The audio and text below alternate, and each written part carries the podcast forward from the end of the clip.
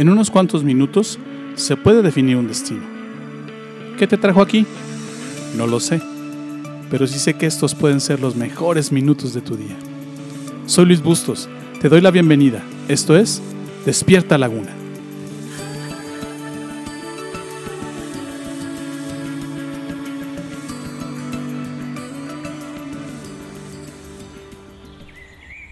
José sufrió abusos, desprecio, desconsideración, maltrato físico y emocional y muchas otras cosas duras y difíciles, así como tú a lo mejor alguna ocasión has sufrido.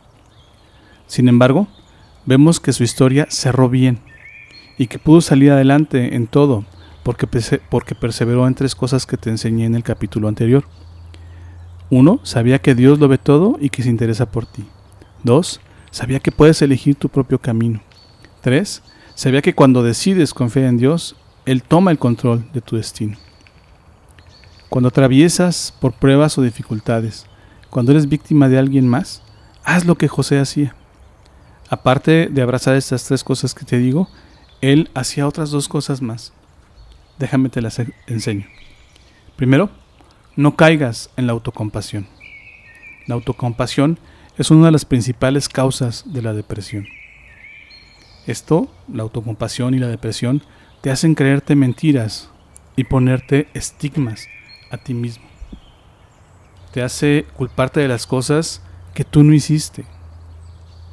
Muchas ocasiones he visto gente que sufre dolor, que sufre abusos, que sufre eh, maltrato por parte de otras personas y ellos mismos echan la culpa de lo que está sucediendo. ¿Por qué? Porque están cayendo en autocompasión. Dicen, es mi culpa, cuando en realidad ellos no tienen la culpa de nada. También la autocompasión te hace ver cosas que no existen, cosas que no son reales. Empieza uno a ver, como dicen por ahí, moros con trinchetes. Y empiezas a, ver cosas que realmente no son, cosas que realmente no existen, cosas que realmente no están pasando.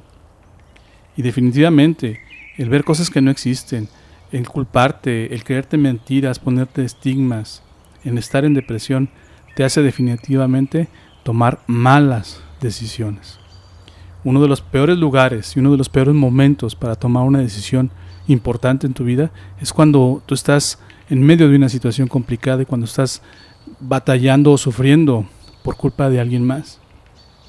José le dijo a sus hermanos, lo que ustedes hicieron fue malo, sí, pero sirvió para mi propio bien, sirvió para que las cosas funcionaran para, para este momento, para este instante y para que tuviéramos una respuesta favorable en este instante en el que estamos viviendo.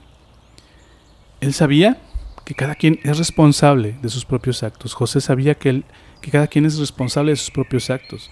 Y a final de cuentas, por eso perdonó. Es decir, él nunca culpó, a pesar de que lo maltrataron, a sus propios hermanos. Pero tampoco asumió la responsabilidad de sus hermanos.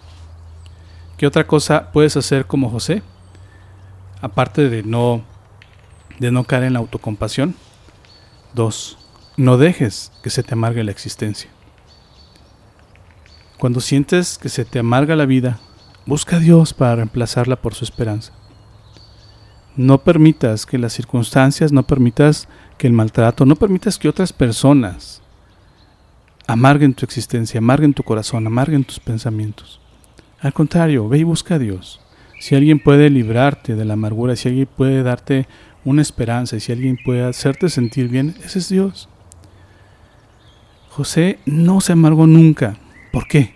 Porque platicaba con Dios y aprendió a confiar en Él. De hecho, de Dios era de donde venía su tranquilidad, su perseverancia y su esperanza. ¿Y sabes algo? Dios nunca le falló a José. Cuando José se reencuentra con sus hermanos, estas son sus palabras. Génesis 45, versos del 1 al 8. Déjame te lo leo. José ya no se podía contener delante de todos los que estaban a su servicio, entonces dijo, Salgan todos de aquí. Así que ninguno de sus siervos estaba allí cuando les reveló su identidad a sus hermanos. Lloró tan fuerte que todos los egipcios y la casa del faraón lo escucharon. José le dijo a sus hermanos, Yo soy José. ¿Todavía está vivo mi papá?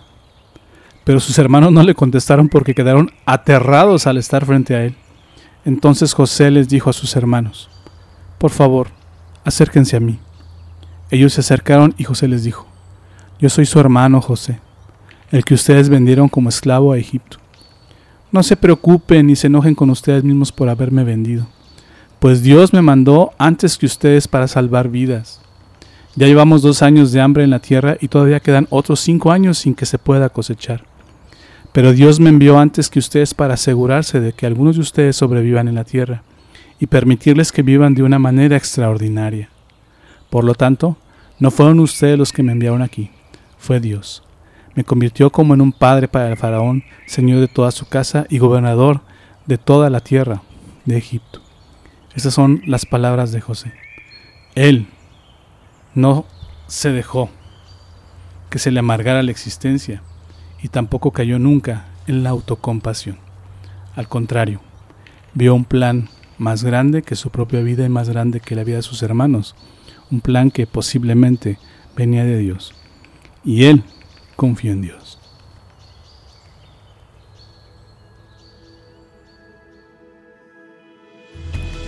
¿Aprendiste algo hoy? ¿Lo que acabas de escucharte es útil? Esta serie no ha terminado, así que te invito a que me acompañes en los siguientes capítulos. Todavía hay mucho que aprender y aplicar. Te prometo que no te voy a defraudar. Gracias por tomarte el tiempo de escuchar esta emisión. Yo no creo que estés aquí por casualidad. Creo firmemente que Dios está usando mis palabras para hablarte hoy. Hoy has encontrado a Dios y por eso vibra tu alma. Estás empezando a creer en Dios y en Jesús. ¿Te gustaría saber más sobre esto? ¿Te gustaría platicar sobre cómo encontrar más de Dios?